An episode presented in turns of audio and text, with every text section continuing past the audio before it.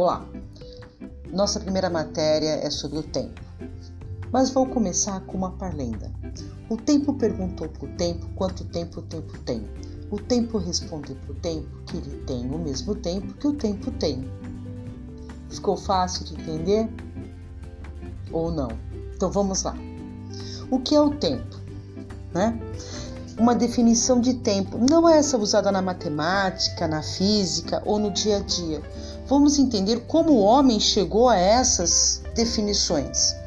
Para isso, temos que voltar a muito tempo atrás, muito, muito, muito antes do Homo sapiens, lá nos primeiros agrupamentos humanos, né?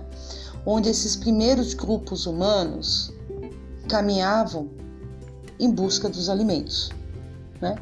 Durante o claro e no escuro se escondiam das feras maiores ou porque estavam cansados. Com o passar dos séculos, e houve também a evolução dessa espécie humana, o homem chega àquela grande revolução que nós chamamos de agropastoril, ou seja, quando o homem sai da condição de nômade, ou seja, caminha atrás dos, dos alimentos e passa a produzir, ou seja, a plantar o seu alimento e a domesticar os primeiros animais. Quando isso acontece, o homem começa o que? A observar os fenômenos da natureza.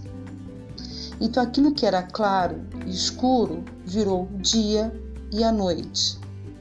E nessas outras observações, ele conseguiu perceber a semana porque a cada sete dias mudava a lua, né, o formato da lua, e havia uma constância. Com isso, eles perceberam que você tinha a cada sete dias uma, um formato da lua, depois ela recomeçava, voltava àquela lua inicial, ou seja, formou um mês. Nesta observação, ele também percebeu que a cada três meses o clima mudava, criou-se as estações do ano. E assim, uh, ele percebeu que depois de um certo tempo, aquela primeira estação do ano, ela voltou, formou-se o ano, né? Ou seja, o homem aprendeu a observar os fenômenos da natureza. Com isso, ele começou o que? A fracionar esses fenômenos em tempo, né? O tempo da colheita, o tempo da chuva, o tempo da vida, o tempo da morte. E esse tempo, conforme essas sociedades foram crescendo, foram se aperfeiçoando, vamos dizer assim, desenvolvendo novas técnicas, né? Ele foi ganhando novas qualidades ou, novo, ou novos, novos significados. Então, na verdade, o tempo nada mais é do que a natureza. E o tempo da natureza ele é cíclico, né?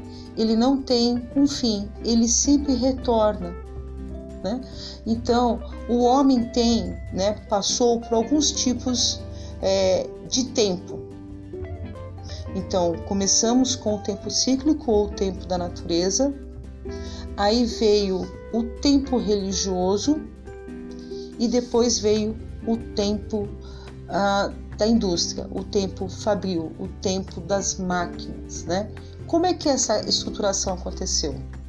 O homem ele precisa, para poder entender a sua evolução, ele precisou fracionar, né, por partes, cada período da sua evolução. E assim criou-se a linha cronológica ou o tempo histórico. Então, quando é que começa? Começa lá atrás, na pré-história, ou também nos povos ágrafos, né? Que eram o quê? São essas primeiras, esses primeiros homens, essas primeiras sociedades que não haviam desenvolvido a escrita.